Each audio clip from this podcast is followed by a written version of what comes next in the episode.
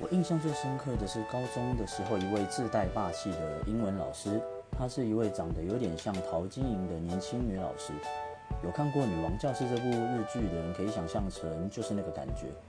在上她的英文课之前，那个下课十分钟呢，所有的学生都会坐在座位上乖乖的复习英文，连上厕所的人都很少。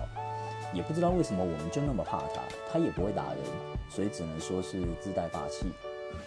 而且上课的时候凶归凶，其实如果下课去办公室找他的话，他的人非常的好。